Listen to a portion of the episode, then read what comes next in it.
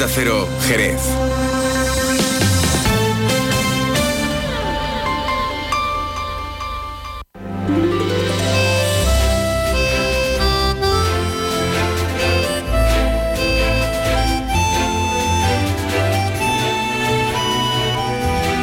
Más de uno Jerez. Leonardo Galán, Onda Cero. ¿Qué tal amigos? Muy buenas tardes. Hoy es martes, ni te cases ni te embarques, 16 de enero y comenzamos aquí una nueva edición de este Más de Uno Jerez. Los saludos cordiales como siempre de Leonardo Galán, que estará encantadísimo y hoy especialmente encantadísimo de poder acompañarte nada más que hasta la 1 y 35. ¿Por qué? Pues porque ha vuelto nuestro compañero Juan Ignacio López plenamente recuperado. Pero el tío está más guapo y más alto, creo yo. Poquito más de kilo, a lo mejor, pero bueno, no sé. No, que ya estará él por aquí. Hombre, para contarnos toda la actualidad después las noticias de más de uno Jerez a partir de esa hora, de la 1 y 35. Bueno, antes ya saben que en un momentito va a estar aquí con nosotros dentro del programa para avanzarnos un poco de en qué está trabajando en estos momentos la redacción de informativos de Onda Cero Jerez. Luego también vamos a hablar aquí en el programa con el inspector de policía Roberto Eraso del balance que han hecho sobre las inspecciones realizadas a empresas de seguridad privada en la provincia y también las realizadas en ferias, conciertos, festivales y demás. El pasado año se han detectado 16 casos de intrusismo en este sector en cuanto a empresas de seguridad privada se refiere. Luego también hablaremos con Manolo Cazorla, presidente de la Federación de Asociaciones de Vecinos Solidaridad y con Antonio Ramos, el vicepresidente de Solidaridad y presidente de la Asociación de Vecinos de La Plata porque están criticando que se haya paralizado el proyecto para la remodelación del Parque Salud Pérez Leighton de la barriada Eduardo Delaje. Dicen que la situación de este parque además es lamentable. Luego hablamos con ellos y también luego buscaremos las huellas del flamenco, como hacemos cada martes con Francisco Benavent. Hoy vamos a hablar de la figura de Manuel Torres y la perla de Cádiz, en un homenaje, por cierto, que le hizo la paquera de Jerez. De esto y de mucho más hablaremos hoy aquí en Más de Uno Jerez, un Más de Uno que como siempre va a comenzar mirando a los cielos, que están poniéndose muy negros. Y bueno, para enterarnos de qué tiempo vamos a tener de aquí a las próximas horas. Para ello contactamos con la Agencia Estatal de Meteorología. Buenas tardes. Muy buenas tardes. En la provincia de Cádiz, la borrasca Irene dejará cielos nubosos o cubiertos con precipitaciones y temperaturas sin grandes cambios, quedándose en valores de 22 grados en Arcos de la Frontera, 21 en Algeciras y Jerez de la Frontera o 19 en Cádiz y Rota. Y de cara a mañana seguiremos con aviso amarillo por fuertes rachas de viento y por riesgo costero por olas de hasta 5 metros de altura. Las temperaturas máximas se mantendrán sin cambios con cifras de 20 grados en Jerez de la Frontera o 19 en Cádiz, Algeciras, Arcos de la Frontera y Rota. El será moderado, es una información de la Agencia Estatal de Meteorología. Vaya tela, vaya, vaya olas para practicar un poquito de, surf, ¿eh? que nunca viene mal, aunque le guste. Yo no lo practico eso ni de casualidad, pero oye, si te gusta el surf, ya sabes, olas de hasta 5 metros. Que se dice pronto. Bueno, comenzamos musicalmente hablando con un temazo espectacular de la quinta estación, no la cuarta, que sería la de cortadura, sino la quinta que es esta, digo yo, la del puerto, la de San Fernando. Si te pones a contarnos, bueno, el sol no regresa, dicen, pero sí, no te preocupes, que al final regresará el sol, tranquilo.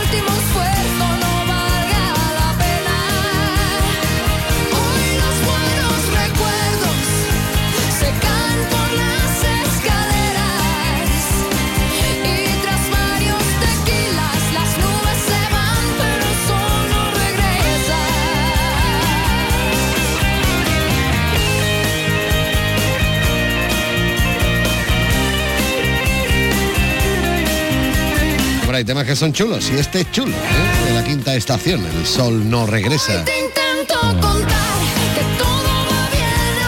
No, temas malos como tal. Bueno, sí los hay. Iba a decir que no los hay, pero sí los hay. me callo y ya está. Me callo porque ya llega el momento del regreso esperado por las masas. Han cortado ahí la porvera y todo porque han dicho, ¿cómo? ¿Que Juan Ignacio López ha vuelto? Pues sí, aquí lo tenemos. Juan Ignacio, muy buenas tardes. Eh, buenas tardes y además me La ha- porvera no, han cortado que No, calle no, era. la avenida porque venía en patinete. Y estuvimos Ahí hablando de... No, Bueno, no, no, no. Hombre, de la calle que sí está cortada, que te lo digo con el Bueno, cachoteo, Sí, no, de- no, venga, pues comenzamos San. Blas, San Blas, Con la San info- Blas, hombre, está como para que a mí se me olvide el, el- el- el nombre de la calle, ¿no? Bueno, pues la calle San Blas, que lo sabrán muchos de, de los vecinos de la zona que nos están escuchando, que está en la zona de, iba a decir Domecq, pero San es que ya no existe, entonces se puede decir, eh, antes era publicidad, pero, ¿verdad? Bueno, pues por la parte de San Mateo, según subes de, de- de- del arroyo, bueno, pues en aquella zona. La calle San Blas queda cortada hasta el día 26, en el tramo que va desde la calle San Ildefonso hasta la Plaza del Mercado. ¿Por qué? Dirán los eh, oyentes, Por Dios, los ¿por vecinos. qué? Por Dios, ¿por qué? Pues por obras de canalización. En Ah. este caso, ¿de qué? De gas natural. Porque que veo lo de gas ciudad y me retrotrae a los 80, cuando aquí no sabíamos ni qué era eso. Bueno, vamos con... Ni que era el gas o ni que era la- una ciudad. Sí, el gas, el gas cuando escuchabas el ruido del bombonero, que era el hombre El del butano. pero- El butanero, el bombonero, Qué el hombre del qué butano. buenos días nos daba. Cuántas leyendas. Bueno, Bueno. esto no es leyenda. eh, El aeropuerto de Jerez es una realidad. eh, Es una infraestructura fundamental para la entrada eh, de visitantes a la provincia, bueno, de visitantes y de mercancías. El caso es que no termina de, re- de remontar vuelo. Mira, eh, lo podemos decir así. Y no termina de remontar vuelo con respecto a las cifras, a los datos de antes de la pandemia, que ya sabemos que esto del COVID pues nos reventó todo y una de las industrias que más funcionan en nuestra provincia, sin lugar a dudas, es turismo. Bueno, pues ha bajado el número de pasajeros durante el año 2023, son los datos que eh, recibimos de la misma AENA, son unos 15.000 menos respecto al año 2022, esto en porcentaje se traduce en una bajada del 20%, el tráfico doméstico ha sido eh, especialmente dinámico, ha repuntado en un 8%, pero bueno, aún así eh, no termina de recuperar la misma actividad. Lógicamente, en torno a este asunto nos movemos, nos movemos y preguntamos a quien creemos que tiene mm, algo que decir en esto, dígase la industria turística, y escucharemos después las voces de los protagonistas eh, de la industria turística, en este caso, bueno, pues desde la patronal hostelera Oreca, desde agencias de viajes, desde el clúster turístico, y también hace un ratito le hemos preguntado a la alcaldesa de Jerez, María José García Pelayo. Eh, bueno, pues la verdad es que no se ha mordido la lengua. Pelayo ha dicho que es un aeropuerto de tercera en una ciudad de primera y que se contemplan como van inversiones hasta otros aeropuertos, que bienvenidas sean, pero aquí a Jerez no. Eso cuando eh, Jerez y la provincia de Cádiz en su conjunto está de moda, es un destino preferente. Bueno, pues este, según Pelayo, es uno de los grandes problemas de la provincia y ya no solo eh, se refiere al aeropuerto, también en eh, la comunicación por vía férrea. En conclusión, y así ha concluido, eh, valga la redundancia, la alcaldesa, el gobierno central desprecia a Jerez como ciudad, así de, de contundente. Bueno, eh, en otro orden de cosas, eh, ahí está, el PSOE y los vecinos de la Plaza Venus, que alertan lo dicen así, eh, textualmente, de la chapuza de las obras. Vale. Fíjate si llevamos tiempo hablando Si llevan de, años, eh, de la. Plaza Venus, ¿no? Bueno, pues dice que el PSOE, que el gobierno local ha modificado el proyecto de reurbanización sin contar, y esto lo matizan, con la opinión de los vecinos. Después escucharemos qué, qué es lo que tienen que decir. Ay, que se ha firmado hace un ratito un convenio entre la pasarela flamenca Jerez, que lleva 17 años ya de andadura, con el ayuntamiento. ¿En qué va a consistir este convenio? Bueno, pues te doy una pista y ya ahí lo dejamos. Lunares y compás. Esto lo patrocina el ayuntamiento y va dentro de la pasarela, ¿vale? Y ahí se va a mostrar, bueno, tanto jóvenes talentos del flamenco como también de la moda flamenca. Y después a las 2 menos 25 ampliamos todo esto y más. Perfecto, pues estaremos pendientes. Juan Ignacio, gracias. Hasta luego. Adiós. Nosotros ahora estamos pendientes de otras muchas más cosas, aquí en Más de Uno Jerez. No te vayas. Más de uno Jerez. Leonardo Galán. Onda Cero. El próximo 12 de febrero, en Tenidiomas comienzan sus cursos de inglés premium, niveles A2 hasta C1, para preparar la convocatoria de los exámenes de junio.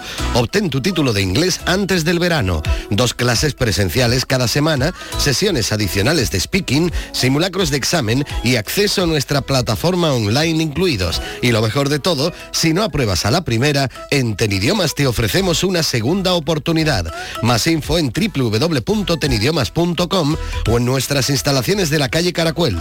Teléfono 956 32 47 07. Más de uno Jerez. Leonardo Galán. Onda Cero.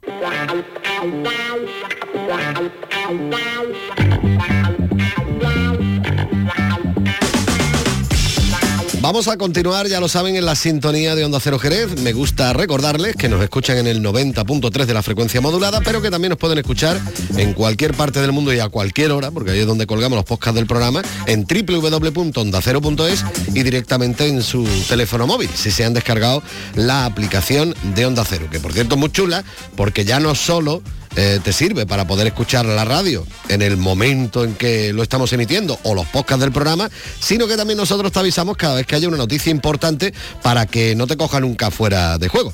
Bueno, como decíamos en la presentación del programa, la Policía Nacional está comprometida en la erradicación del intrusismo y ha realizado un balance del control de las diferentes empresas y actividades relacionadas con la seguridad privada en nuestra provincia. El caso es que el pasado año se han detectado 16 casos de intrusismo. Para hablar de este tema contamos con el inspector Roberto Eraso. Don Roberto, muy buenas tardes.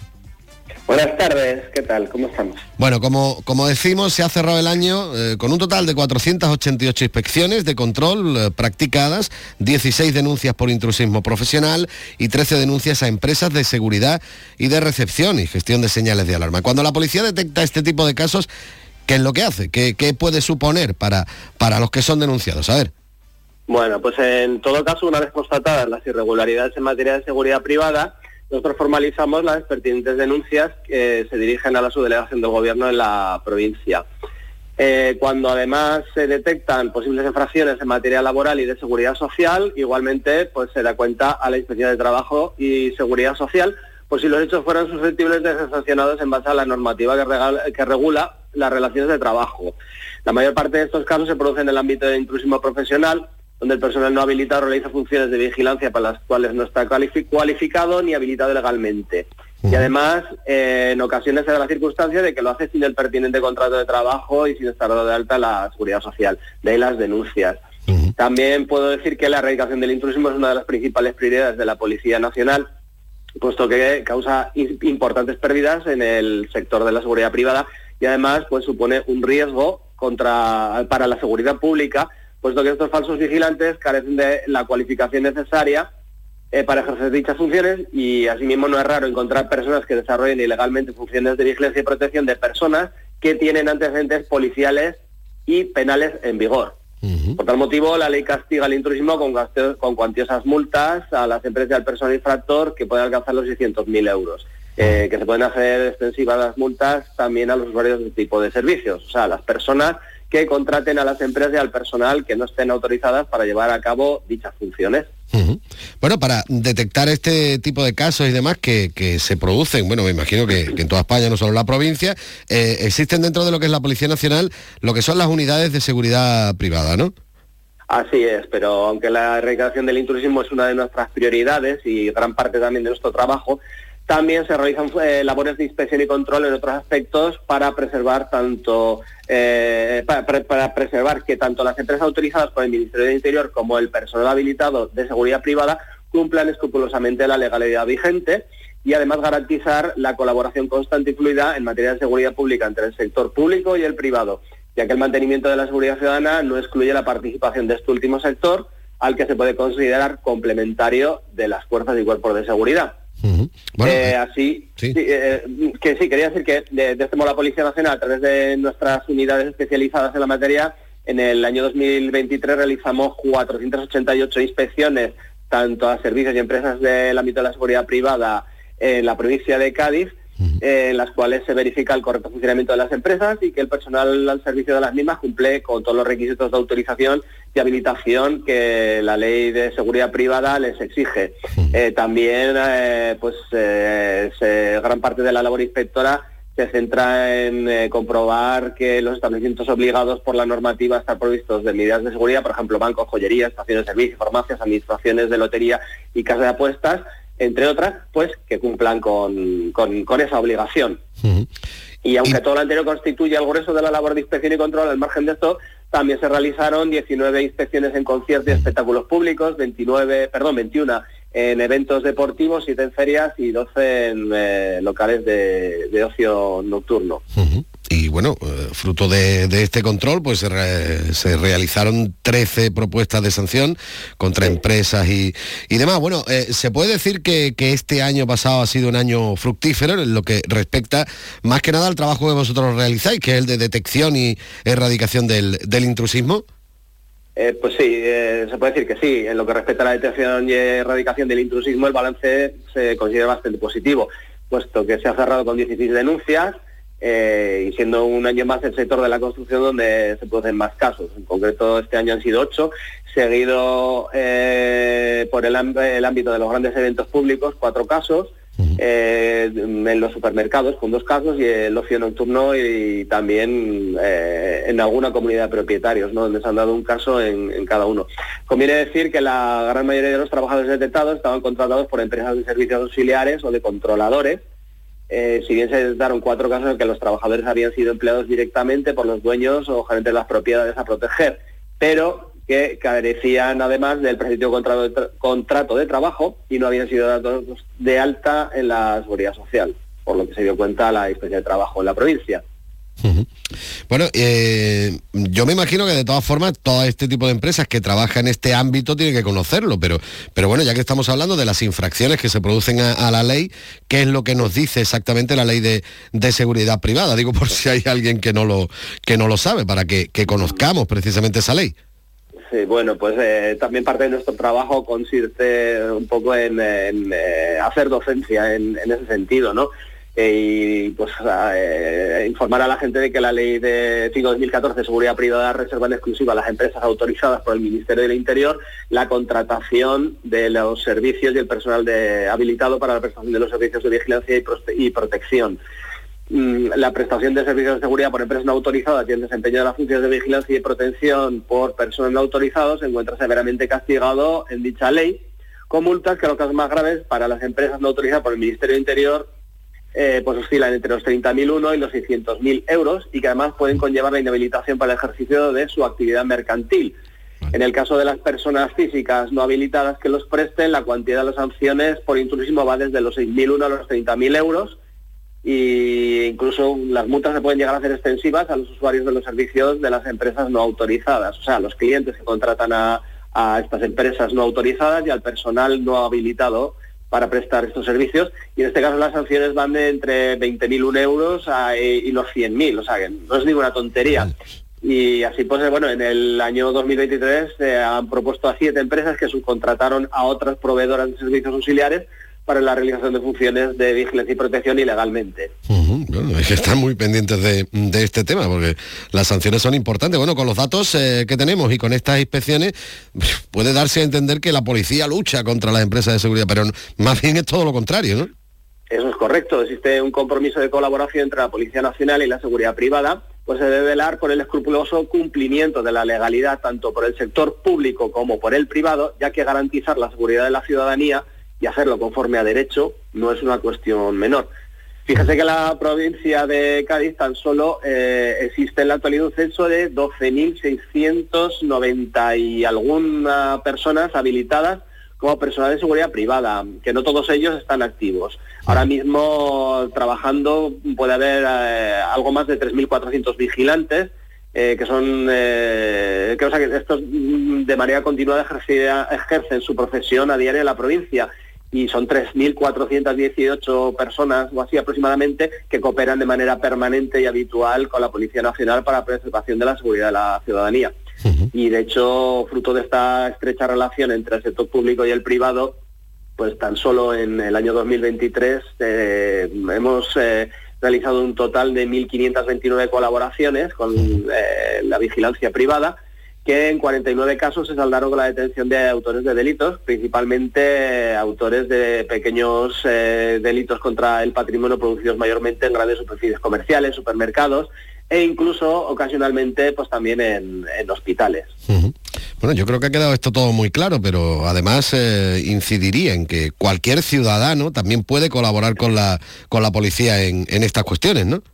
Pues sí, efectivamente, cualquier ciudadano que conozca algún caso de intrusismo o desee colaborar facilitando información que considere de interés en materia de seguridad privada, puede hacerlo en la propia Comisaría de Policía Nacional de su localidad o bien mediante la remisión de un correo electrónico a la dirección cádiz.segpriv.policía.es. Vamos a repetir esa dirección de correo electrónico, por favor. Sí, cádiz.segpriv, eh, lo deletreo, S de Sevilla, E de España, G de gato, P de Pamplona, R de Roma, I de India y V de Valencia. Vamos, para entendernos, mm, policía como seguridad privada, pero SEGPRIF, ¿vale? Afirmativo. Es más, es Arroba más fácil así. policía.es, Eh, así nos. Es un poco, es un poco difícil, pero bueno, eh, sí, es, muy evidente. pues nada, que, que también hay que colaborar en este, en este sentido, sobre todo por lo que conlleva que no sean profesionales o haya cualquier historia rara luego y, y se pueda liar parda en, en cualquier tipo de, de evento, como decías tú anteriormente también, o, o- o lo que sea, en cualquier supermercado y demás. Queríamos hablar un poquito de este tema y aquí, en la sintonía de Onda Cero en más de uno, Inspector Roberto Eraso, quería agradecerte eh, que hayas dedicado unos minutos a estar con nosotros en Onda Cero. Bueno, y si quieres comentar algo más, aprovecha que tienes el micrófono abierto. Mm, Pues no, básicamente yo creo que ya lo hemos dicho todo. Aquí estamos para colaborar con, la, con el sector de la seguridad privada, eh, pues también pues para dignificarlo, porque muchas veces eh, no se le da toda la importancia que, que se le da al, al- al trabajo que hacen eh, todas estas personas, que no, como podemos ver no son pocas, y que tiene gran, gran trascendencia, aunque muchas veces no, no se visibiliza todo lo que debería y muchas veces incluso pues también las condiciones de, laborales de estos profesionales pues no, no son todo lo idóneas que deberían de, de ser. Pues lo dicho, Roberto Eraso, muchísimas gracias, un fuerte abrazo. Gracias a ustedes por su interés, igualmente, un abrazo. Más de uno Jerez. Leonardo Galán, Onda Cero. En las Dunas Shopping estamos de rebajas. Con las ideas más originales en complementos y hogar. Lleva la moda más atractiva y todo a unos precios. Pues eso, de rebajas. Todo lo que pides lo encontrarás en las rebajas de las Dunas Shopping.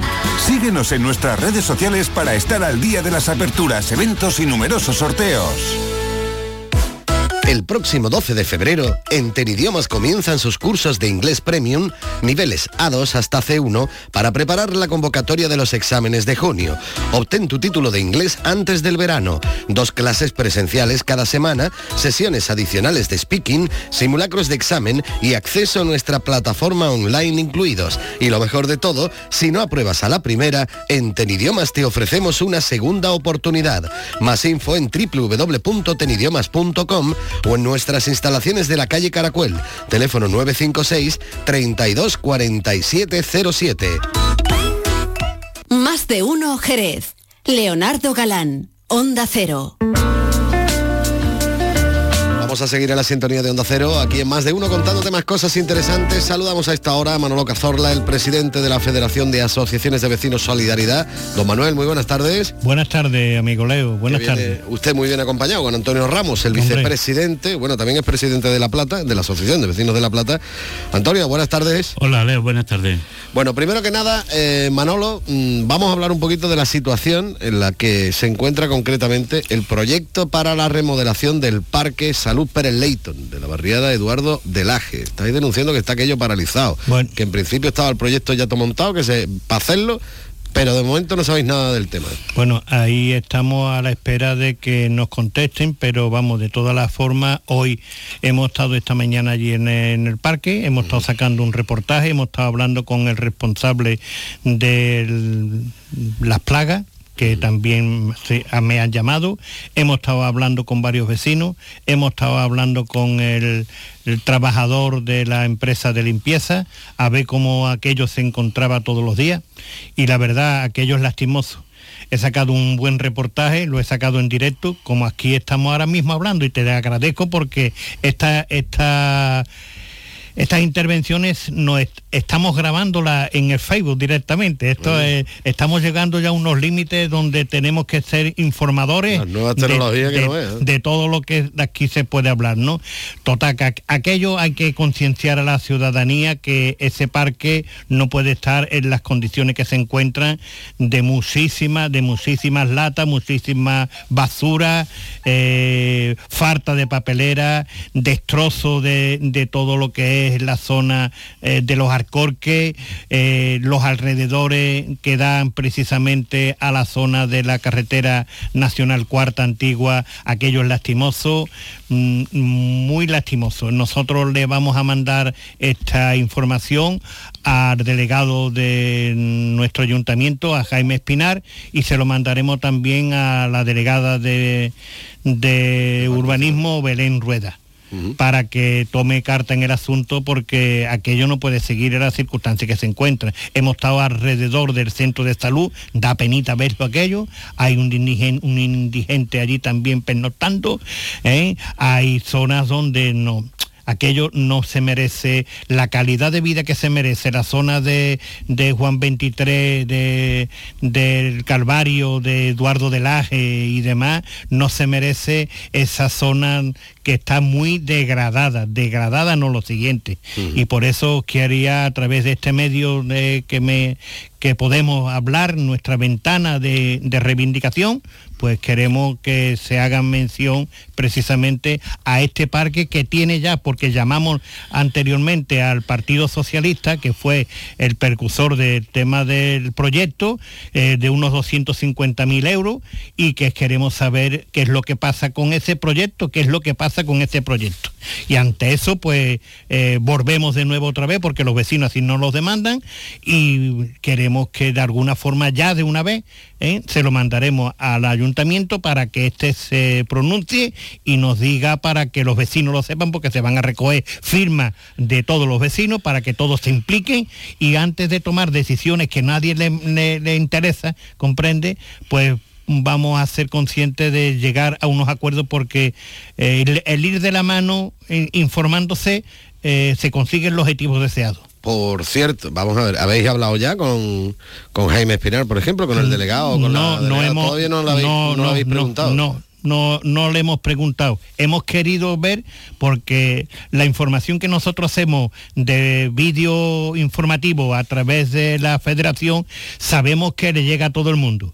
Sabemos que le llega a todo el mundo, igual que le llegó el tema de ayer que, estu- el- que Sí, estuvimos. pero tú sabes que mientras que no se hacen las cosas oficialmente, como que Claro, que no pues, hay ofi- constancia de ofici- ello. oficialmente se lo vamos a trasladar precisamente mañana o pasado, se lo vamos a trasladar por escrito para que nos informe cómo se encuentra este parque, de qué forma se encuentra y dónde está esa licitación que no se hizo en su día con 250.000 euros, que es lo que nos dijo el Partido Socialista, que lo llamamos precisamente como eh, de alguna forma fueron los que realizaron este proyecto y que ahora mismo pues la mochila del que está ahora mismo pues le toca hacer lo que es la... Hombre, sabemos que hay muchísimas cosas que realizar en nuestro querido Jerez, pero que eso, mm, el que lo vea, a través de lo que yo he realizado eh, de intervención de vídeo, se dará cuenta de que hay prioridades y prioridades, ¿comprende? También hablabais de que hay problemas de, de ratas y, y demás allí en la zona.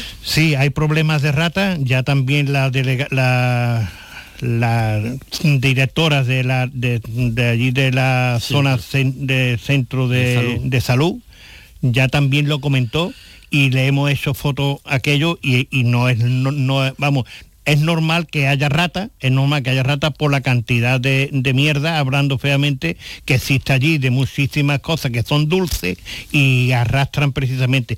Pusieron en su día también eh, mm, eh, trampas de rata para y no hay ninguna trampa, se la habrán llevado, la han tirado, o sea, allí aquello hay que dar una intervención, por lo menos mientras tanto no se realice las obras de ese rehabilitador parque de la de Paris Layton, que, que aquello hay que limpiarlo o sí o sí. Aquello hay que limpiarlo o sí o sí. O De todas formas también, Manolo, eh, por lo que tú me estás comentando, la cantidad de porquería que hay allí, eso solo no ha aparecido, ¿no? Es decir, No, allí no, hay una es- acumulación es- de que es- también la gente va tirando la porquera al suelo. Exactamente, allí se producen precisamente botellones. En los lugares donde hemos estado, lo que vemos, lo que estamos viendo son botellones. Lo que estamos viendo son también hogueras. Lo que estamos viendo, hogueras, hogueras. ¿eh? Lo que estamos viendo, y así nos lo han hecho ver, eh, vamos, lo- el, el trabajador de la empresa eh, de, de limpieza y también el, el trabajador de, del técnico de medio ambiente. Claro, mm, allí hay un tema que, que es también concienciación vecinal.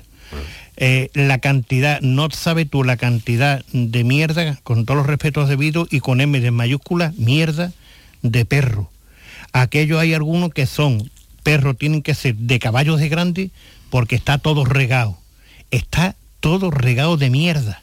Es lastimoso. Y encima de los polletes también están las mierdas de los perros. Pero vamos a dejar... eh, Hombre, vamos a ver, digo por- porque habrá alguno que esté comiendo y le estamos Por la favor, por favor, hay que concienciar a las personas de que el que tenga animal de compañía es como el que tiene un niño, ¿no? Que cuando se hace caquita en su casa, se le limpia el culito, ¿eh? el pañárselo y lo tira a- después a la papelera, ¿no? Pues ahí por qué no lo hacen exactamente. Faltan papeleras también allí, ¿eh? Hay una papelera dentro de lo que es el centro de el- llamado centro del parque, el llamado centro del parque. Por lo demás, aquello hay situaciones que se tienen que poner los, los puntos sobre la IE porque hay unos terrenitos que pudieran jugar los niños pequeños al fubito ¿eh? y son unos terrenos que se dieron el ayuntamiento a la hermandad de la de la iglesia que está allí para que fuese casa de hermandad. No tiene, no ha sido operativo porque todavía no lo han hecho. Entonces, mientras tanto no, pues que ellos lo pudieran acondicionar para un tema de jugar al fubito los niños chiquititos, ¿no? Bueno, ahí queda la, denuncia en cuanto al parque, la situación en la que se encuentra la, la zona. Ya iremos, eh, bueno, seguiremos como siempre en contacto para ver qué es lo que os dicen, una vez que, que presentéis ese escrito al Ayuntamiento de Jerez y a los delegados correspondientes. Pero Antonio también venía porque quería hacer eh, una denuncia pública sobre un tema sanitario, concretamente sobre eh, la situación, mm, sobre todo dos casos en particular que se han producido a la hora de necesitar una ambulancia y que la ambulancia ha tardado, bueno, lo, más grande, ¿no? Sí, efectivamente. Esto ha ocurrido recientemente. Uno fue el 6 de enero y otro concretamente hace cuatro días, el viernes pasado, el 12 de, de enero, concretamente en la barriada de La Plata. Dos vecinos que tuvieron eh, mm, caída, caída, el primero el día 6 de enero se cayó en, dentro de la casa puerta del hall del- bloque, eh, al suelo, tirado. Eh, un vecino escuchó el porrazo y por eso salió y lo atendió. Eh, yo estuve muy cerca porque vivo enfrente, me llamaron, fui hacia, hacia esta persona y en el bloque y llamamos al 061 para ver que lo podían atender, ¿no? Venía a- a darle una atención en un primer momento, ¿no? Me dijeron que no había ambulancia, ¿eh? que tardaría de dos horas, dos horas y media, eh, porque estaban todas fuera de, de Jerez y, y por tanto eh, pues no me lo podía creer y me dijo que como no me lo traigan ustedes al hospital de Jerez, este hombre no podemos ir a recogerlo de inmediato. Pues así fue, lo cogimos, lo metimos en un coche como pudimos y lo trasladamos directamente a- al hospital por urgencia, lo atendieron correspondientemente bien, exactamente. Pero es que eh, mm, le dieron de alta la misma madrugada del día 6.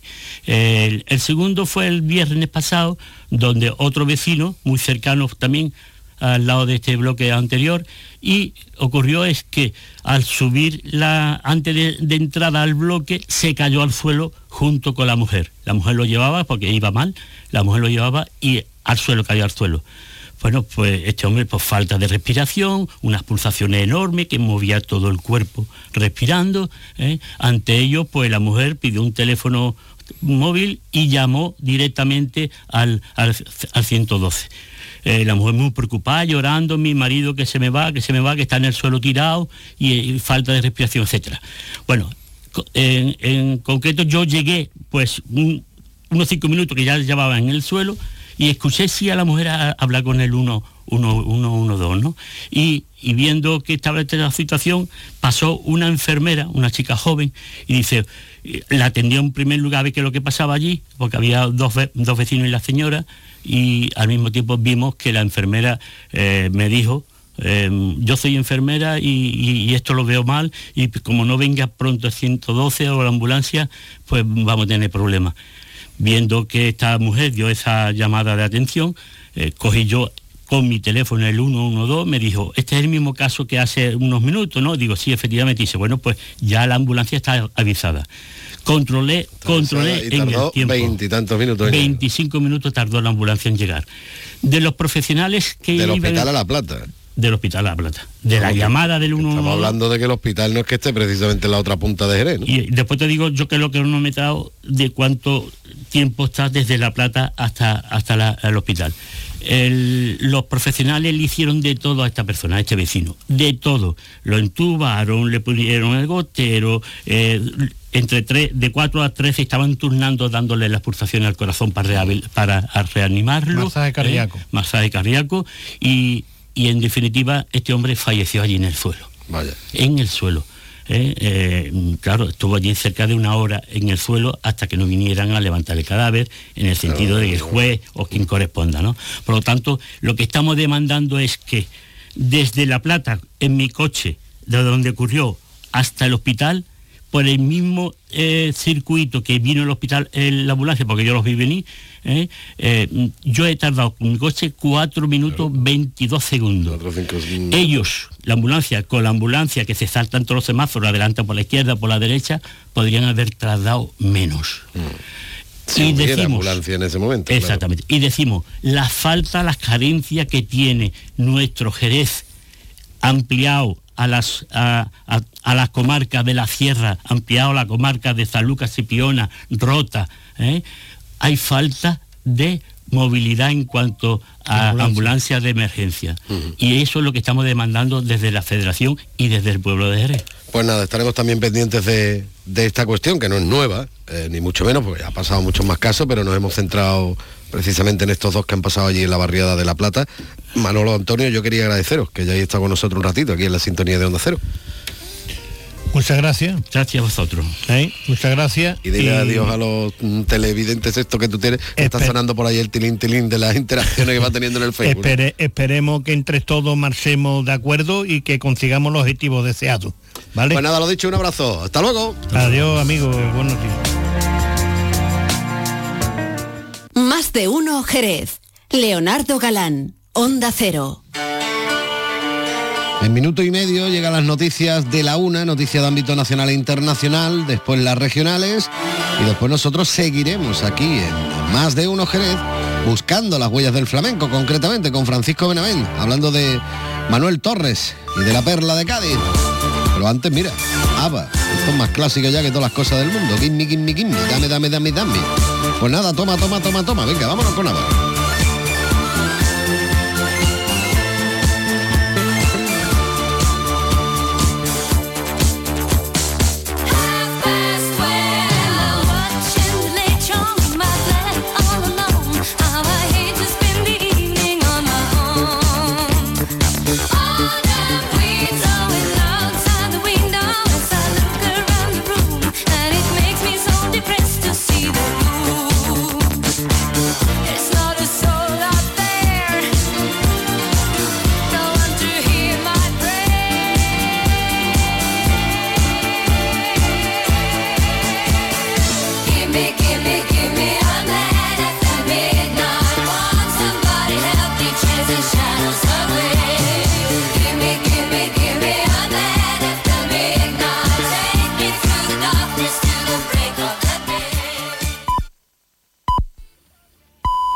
Es la una de la tarde, mediodía en Canarias.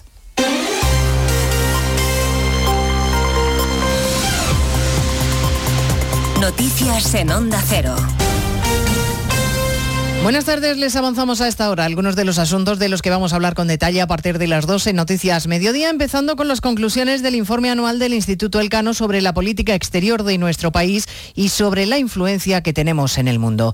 Dice el documento que la situación política interna ha debilitado la imagen de España en los rankings internacionales y que hay una sensación de que durante nuestra presidencia comunitaria se ha perdido una oportunidad, Asunción Salvador. Porque el inesperado adelanto electoral, la larga interinidad del gobierno posterior y el clima altamente polarizado en España, se- señala el informe, no han contribuido a instalar una imagen de un país fuerte y totalmente recuperado de la recesión iniciada en 2018, que era una de las oportunidades que presentaba este liderazgo al frente de la Unión. El documento también hace referencia a la amnistía y subraya que no convence una ley como la que se ha pactado, pacto que para el Cano ha hecho perder a España capital político en el exterior y pone como ejemplo de ello la dificultad para lograr el uso de las lenguas cooficiales en las instituciones europeas. En lo económico, el informe advierte de que España no será ajena al contexto global de desaceleración y señala que nuestro país necesita un plan de consolidación fiscal creíble para combatir el alto déficit y la deuda pública y reformas para aumentar la productividad y el empleo.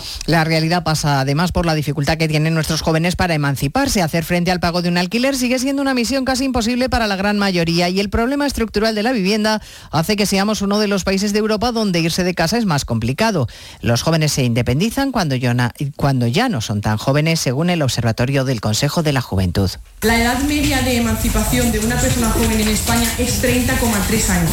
Es decir, la edad media de un joven sobrepasa lo que se considera ser joven en, en España. Es decir, como, como bien comentábamos, ¿no? no es un problema que al cumplir los 30 efectivamente soplemos las velas y todos nuestros problemas sean solucionados. Se lo contaremos a partir de las 2 de la tarde y también el enfado de los empresarios con el gobierno. Acaba de denunciar el presidente de la COE, Antonio Garamendi, que la subida del salario mínimo es un incremento salarial encubierto y que la política se está metiendo en el terreno empresarial que no le compete Caridad García.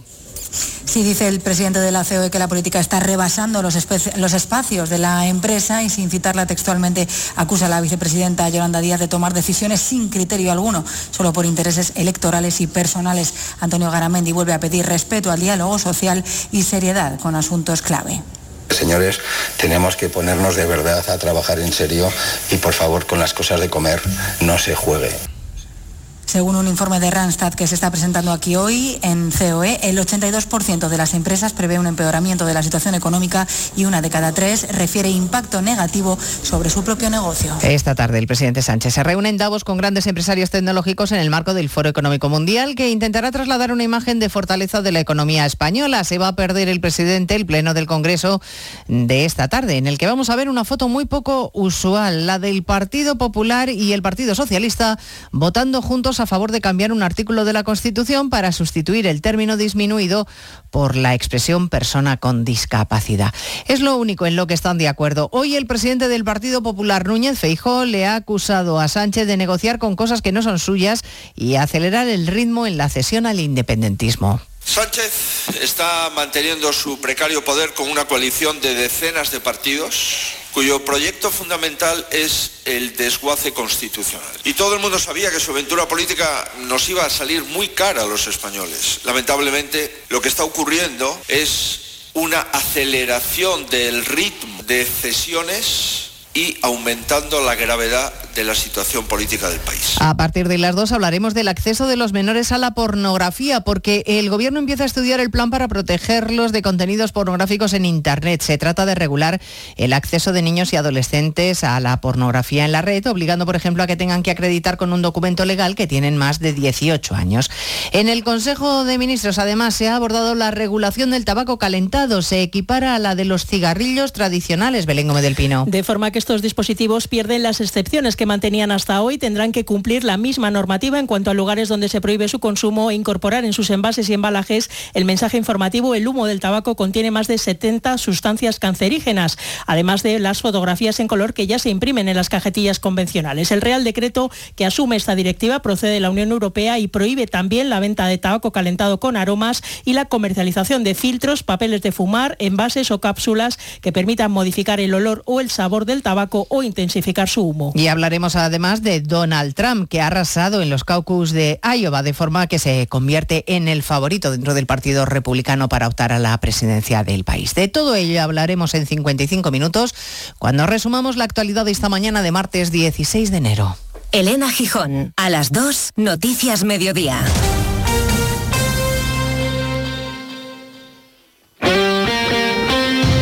Este martes la Copa se juega en Radio Estadio, con los tres primeros billetes para los cuartos de final en juego y con eliminatorias a partido único. El Getafe recibe al Sevilla de su ex Quique Sánchez Flores, Derbi en San Mamés entre Athletic y Alavés y el duelo insular entre Tenerife y Mallorca. Este martes a las 8 de la tarde, en la web, en la app y en las emisoras de Onda Cero, vive la emoción de la Copa en Radio Estadio, con Edu García. Te mereces esta radio. Onda Cero, tu radio.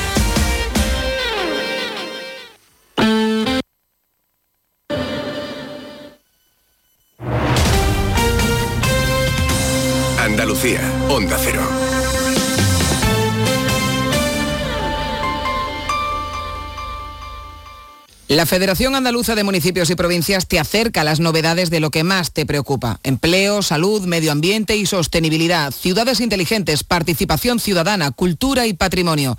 Tienen más información en famp.es. Sobre todo, Onda Cero Andalucía. En Onda Cero, Noticias de Andalucía. Jaime Castilla. Buenas tardes, hacemos a esta hora un repaso de la actualidad de Andalucía de este martes 16 de enero y comenzamos con la acusación de homicidio doloso que el abogado de uno de los soldados fallecidos en las maniobras de la base cordobesa de Cerro Muriano el pasado diciembre quiere imputar al capitán responsable de esos ejercicios en los que recordemos que falleció otro soldado. También anuncia que amplía la denuncia contra toda la cadena de mando y contra el Ministerio de Defensa como responsable civil subsidiario. Reclama además que sea la justicia civil y no la militar la que se haga cargo del caso. Lo ha dicho en una rueda de prensa en Sevilla esta mañana, pero precisamente el juzgado de instrucción número 4 de Córdoba, que había comenzado la investigación, se ha inhibido hoy en favor de la justicia militar. Onda Cero Córdoba, María Luisa Hurtado. El juez argumenta que según los indicios los hechos se encuadran en el artículo 77 del Código Penal Militar, que determina penas privativas de libertad recogidas en el Código Penal para homicidio o lesiones imprudentes. Las familias de los soldados fallecidos recurrirán la decisión del juez cordobés y pedirán que el caso se siga por la justicia ordinaria. En Durcal, Granada, un hombre de 80 años ha sido hallado muerto en su casa, en lo que todo apunta a una muerte por intoxicación debido a un incendio en su vivienda. Onda Cero Granada, Guillermo Mendoza. Es la tercera persona que muere en una situación similar en la provincia en los últimos seis días. Los bomberos por eso piden extremar las precauciones en estos días de frío.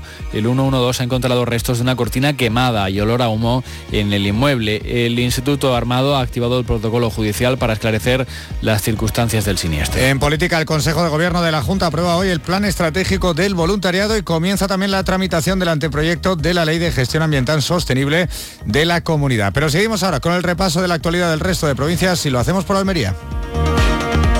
En Almería, hito importante en materia de patrimonio porque arrancan las obras de conservación del castillo de Vélez Blanco, un proyecto que pretende conservar, restaurar y adecuar la visita pública en determinadas zonas del castillo con el objetivo de que se paralicen los diferentes procesos de deterioro. En Cádiz, el equipo de desactivado de explosivos de la unidad de buceo de Cádiz ha neutralizado un proyectil de 105 milímetros de calibre que se encontraba en el acantilado del Parque Natural de la Breña perteneciente a la localidad gaditana de Barbate. En Ceuta, pendiente de la vista tras la denuncia de la Fiscalía ante el Supremo por la devolución de menores no acompañados a Marruecos en 2021. Según los argumentos, se vulneró los derechos de estos niños sin cumplir con la ley de extranjería. El TS ha escuchado los argumentos de la Abogacía del Estado y la ciudad a favor de esta decisión. En Huelva preocupa la situación meteorológica por los fenómenos costeros que hoy podrían llegar. Hay aviso amarillo entre las 6 de la tarde y la medianoche. La situación en playas como el Portil en Punto Ambría se complica. El primer tramo de su playa urbana eh, lleva años recibiendo los azotes de las mareas y parece que ha llegado a un punto límite. En Jaén, los hospitales de la capital, San Agustín de Linares y San Juan de la Cruz de Úbeda, han incorporado recientemente 110 colchones antiescaras. Esto permite aliviar la presión destinada a la prevención de úlceras por presión en los pacientes que están hospitalizados.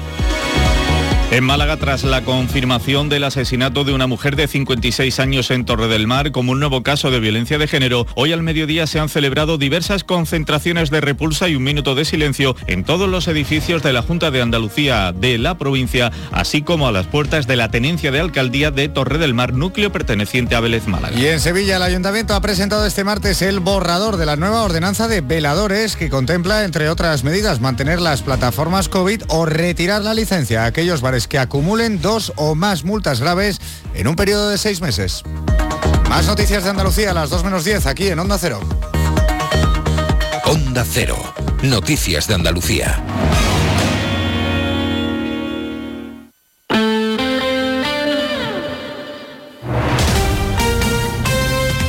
Onda Cero, Jerez.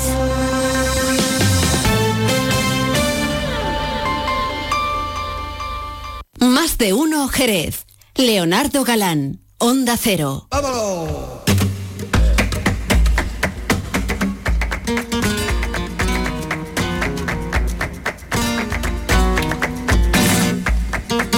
Bueno, seguimos por supuesto en la sintonía de Onda Cero Jerez. Me gusta recordarles que nos pueden estar escuchando por el método tradicional de radio, en el 90.3 de la frecuencia modulada, en el coche, en el trabajo, donde sea con días del jefe y estas cosas. También nos pueden escuchar en www.ondacero.es y directamente en su teléfono móvil si se han descargado la aplicación de Onda Cero. Em, ya saben que los martes nos gusta buscar las huellas del flamenco y lo hacemos con don Francisco Benavent. Don Francisco, muy buenas tardes. Muy buenas tardes, don Leo. ¿Qué tal? ¿Cómo estamos? Aquí andamos todavía con ranqueante, ranqueante, con un poquito de... ¿Cuánto nos va a durar a nosotros el resfriado? Yo ya el quinto, voy, voy acumulando. Uno detrás de otro. lo voy acumulando. Eso es lo que me dijo a mí el médico la última vez que le pregunté. Dice, no, no, si no es el mismo. Digo, es que llevo dos meses con el resfriado. Dice, no, no, si te- es que te va cambiando. Digo, Además, mm, eso es, cada uno es especialista en una cosa. Uno tiene fábrica de mucosidad, a lo Pero no, depende del que te toque, otro la tos, Eso, el ahora otro... estoy con la tos, ahora estoy con un poquito a la garganta y que coste que me meto el, el- el- ¿cómo se llama? El, El bastoncillo. El bastoncillo, el bastoncillo. Usted la prueba, el me test. hago, sí, sí, sí. Cada vez que, hombre, me encuentro un poquito regular, digo, ah, me voy a poner, no, no, eh, un resfriado, de lo que se llamaba resfriado, de los mismos resfriado resfriados de, de toda la vida. Lo que Eso pasa es. es que vamos variándolos, ¿no? Claro, tiene- ¿Cuántos claro. tipos de de Yo no sé, ahora lo que pasa es que se acumulan, ¿sabe usted?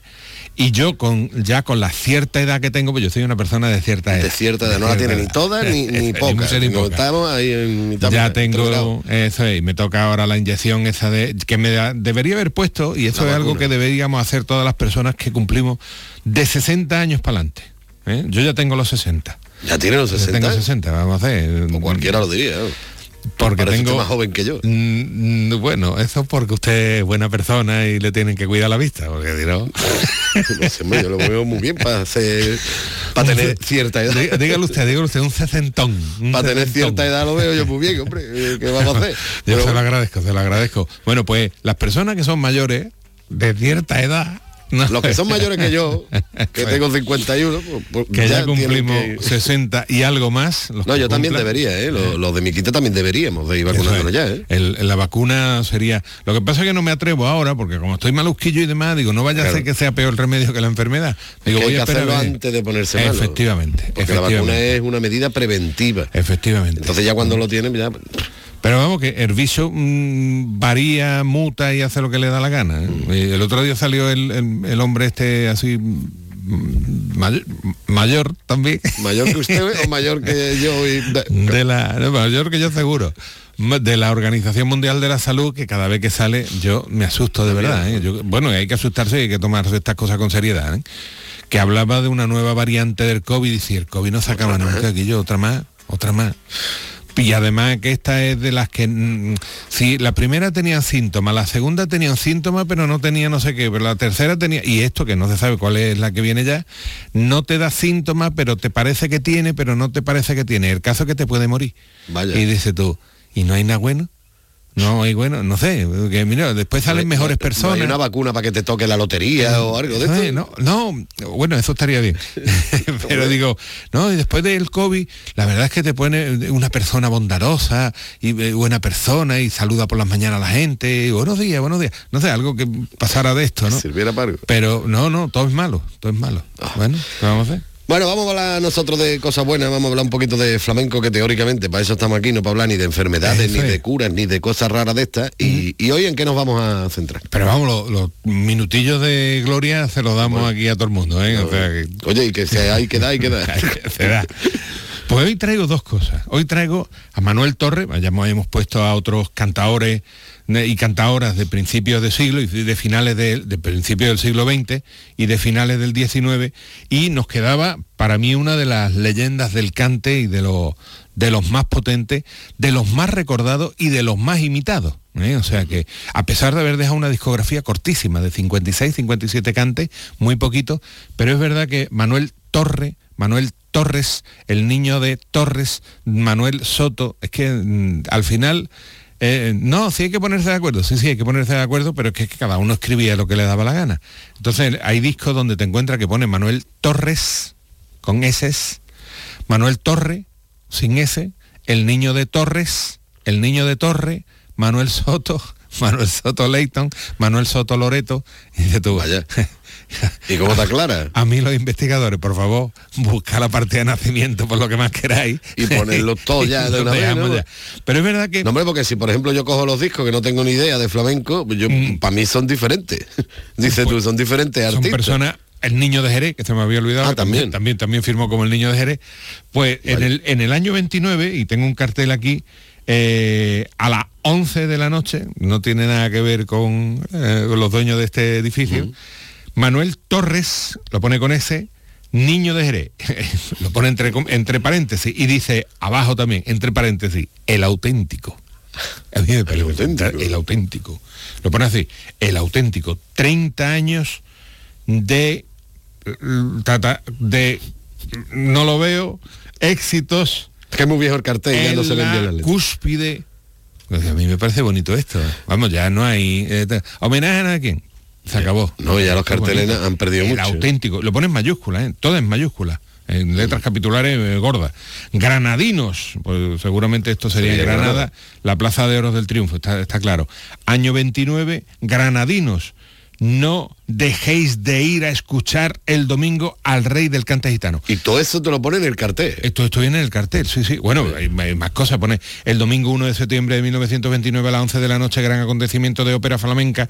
En Ópera la- flamenca. Ópera flamenca. Ahora contamos un poquito de esto.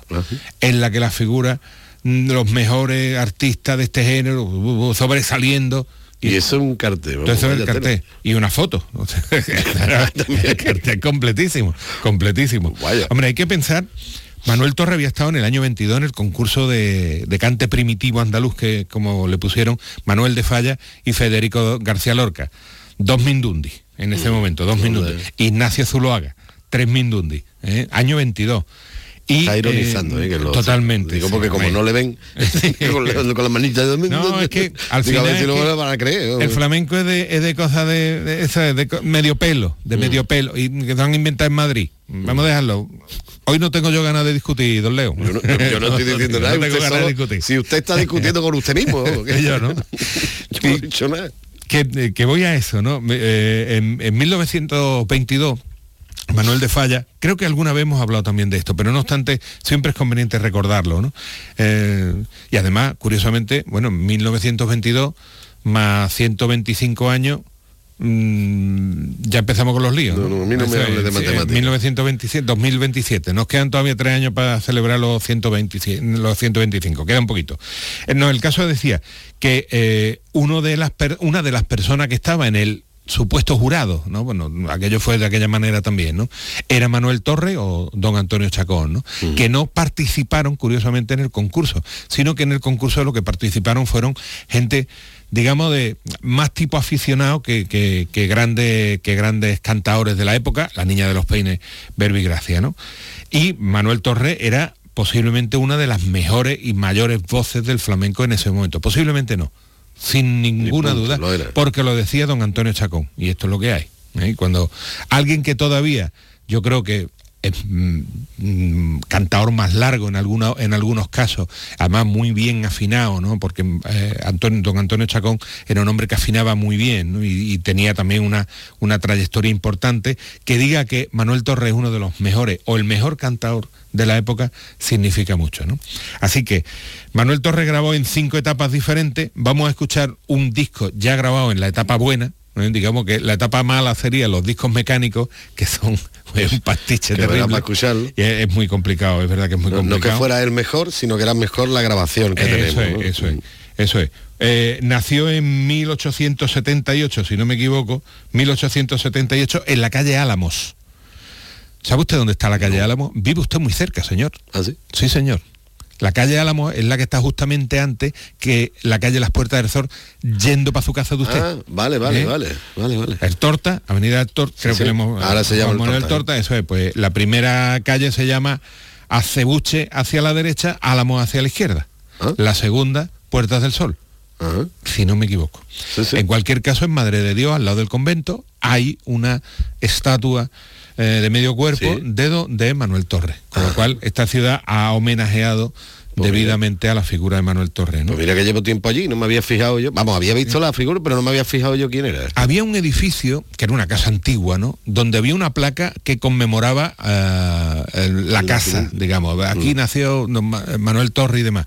Lo que no sé, pues yo recuerdo en alguna conversación con Juan de la Plata que me comentó que él estuvo en esa, En en esa en esa, en esa puesta de placa, o como se llame esto, pero que cuando se tiró la casa y se hizo un bloque nuevo, No se puso la placa. no se repuso la placa, con lo cual la placa estará en algún sitio guardada, seguramente, porque vamos, infraestructura del ayuntamiento es como mm, la, la mina esa donde un los museo ya, eso, guardaban guardaban los- el oro y todas estas cosas y no apareció nunca, pues esto es como esto. Y hay muchas cosas, es verdad que, bueno, que sería conven- Bueno, si a usted le parece, vamos a escucharlo, ¿no? Vamos a escucharlo. estamos aquí hartándonos a hablar y no... Es una bulería para escuchar, que es lo que decimos aquí en Jerez, o una bulería por solear, o una... Bueno. Pues venga, vamos a darle.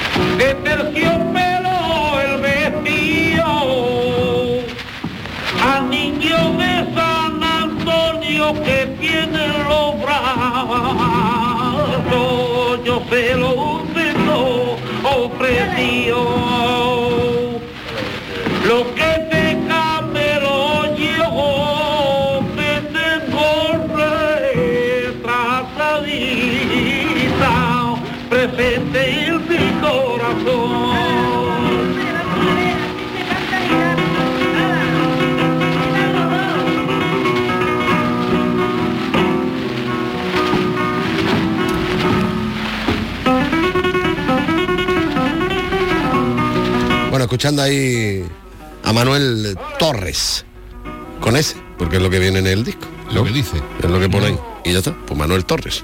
No voy a decir lo que estaba yo comentándole a usted por línea interna. pues. Bueno, lo Podría ser un sacrilegio a lo mejor, pero... No, Mm, Bueno, es, es que yo qué quiere que te diga, pero es genial.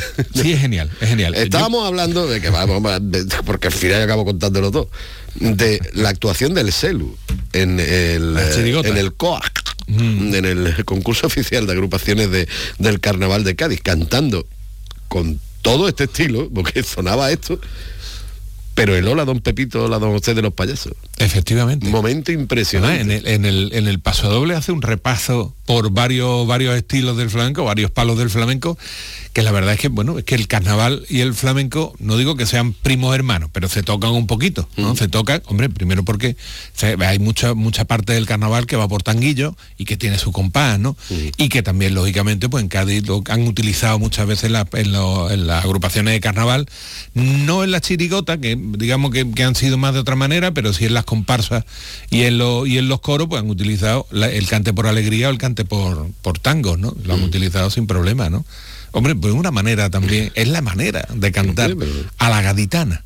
Y a la gaditana vamos a terminar. Vamos a terminar la Vamos a- gaditana con una jerezana. Efectivamente. Esto bueno, es curioso, pero bueno, bueno, no, no es tan curioso. en el no, no, flamenco, no, bueno, en el flamenco se ha dado... habitual. En, en el flamenco se da lo que no se da en el fútbol. Es decir, los cantadores de Jerez dan- mueren con el cante de Cádiz, los cantes de Cádiz, los cantadores de Cádiz mueren con el cante de Jerez. Y ha habido mucha unión porque es verdad que ha habido muchas familias.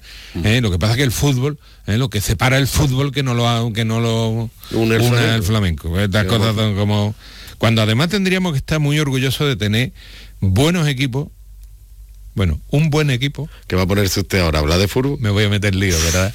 No, bueno, pues no lo digo. Yo no digo nada. No, no, diga usted lo que quiere. No, digo, tener buenos equipos en la provincia de Cádiz, ya está, no me voy a meter más lío, porque después... Debería haber más, ¿no? Debería haber más, La verdad es que sí, sí, porque esto le viene bien a todo el mundo. Si hubiera, si el Cádiz es el, el Jerez, el que sea, estuviera en primera Con los división. Jerez. o yo qué sé, bueno, uno, con, no, con que haya uno es suficiente. Porque además uniría también a esta ciudad y eso también es bonito. ¿eh? Eh, Que todo el mundo esté debajo de un color, uno, que es el amarillo, el amarillo no. El amarillo El no, amarillo. que puede ser azul o celeste. Bueno, también, ¿eh? hay muchos ¿Eh? aficionados que van a. Cádiz cuando hay Pues partido, claro pero claro, porque no van a ver al Cádiz, Claro, creo yo. cómo que van a ver Madrid, van a ver el Atleti, van a ver el Barcelona, van a ver También el había- Pamplona, este, ¿cómo se llama el Pamplona? El Pamplona el equipo de Pamplona. club de fútbol. No, el, no, eh, el Osasuna. ¿no? Yo no, me pierdo. No, porque es el equipo de jefe, hombre, por eso Ah, ah, vale, vale. Pues que gane, que gane siempre. Siempre, siempre tiene que ganar. Bueno, que estábamos hablando de, de, de, de, qué. Había, había, había- estaba pensando también que en el carnaval había una, una letra que decía eh, que va al Carranza a ver al Cádiz perder. No sé si se acuerda usted de aquello. Ah, no sea más cateto que tú eres de aquí. ¿No se acuerda usted de eso? Lo buscaré porque me parece muy divertida la, la, la copla esta. No, bueno, decíamos, Cádiz, eh, a mí el, flamenco de Cádiz me parece una, una maravilla y el flamenco de Jerez pues también me parece una maravilla. Y es verdad que ha habido mucha, mucha unión, mucha unión porque había lógicamente familiares de, de- Jerez viviendo en Cádiz y, y familiares de gaditanos viviendo en, en Jerez, ¿no?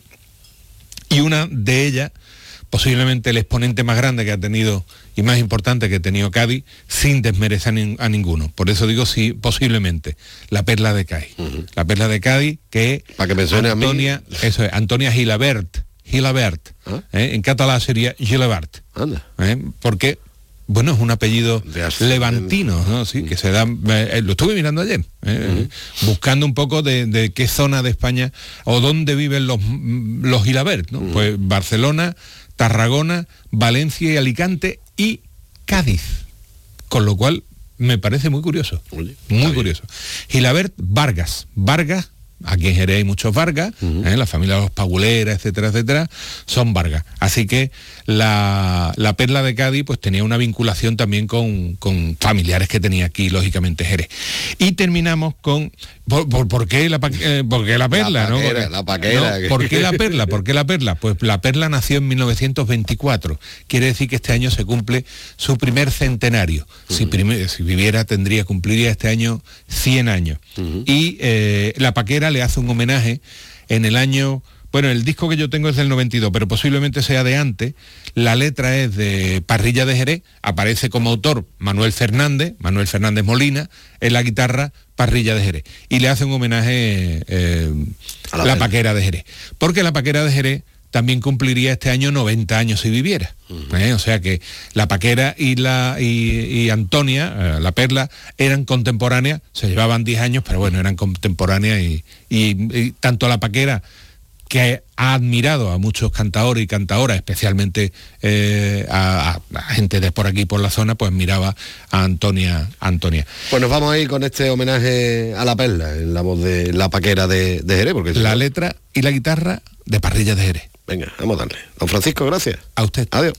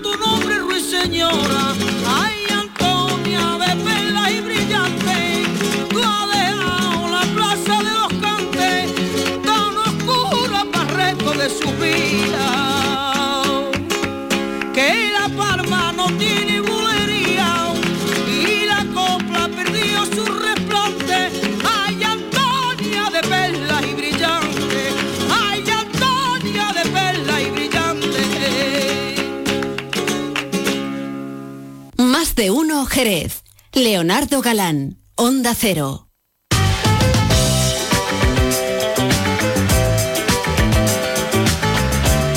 Bueno, así como el que no quiere la cosa, nos vamos acercando ya a la hora en la que tenemos que prestar muchísima atención. No es que no lo hayas hecho hasta ahora, pero bueno, ahora más todavía porque llega la actualidad con nuestro compañero Juan Ignacio López. Nosotros nos vamos, los saludos de Leonardo Galán. Nos vamos al restaurante Antonio, ya saben, a disfrutar de buena gastronomía y buenos vinos ¿eh? que nos ofrecen de bodegas Williams and Humbert. Siempre con un consumo responsable. No me suena cada vez que lo pongo a lo de vacaciones en el mar. The real thing. You to me are everything. Tú para mí lo eres todo. Qué bonito. Nos vamos, adiós.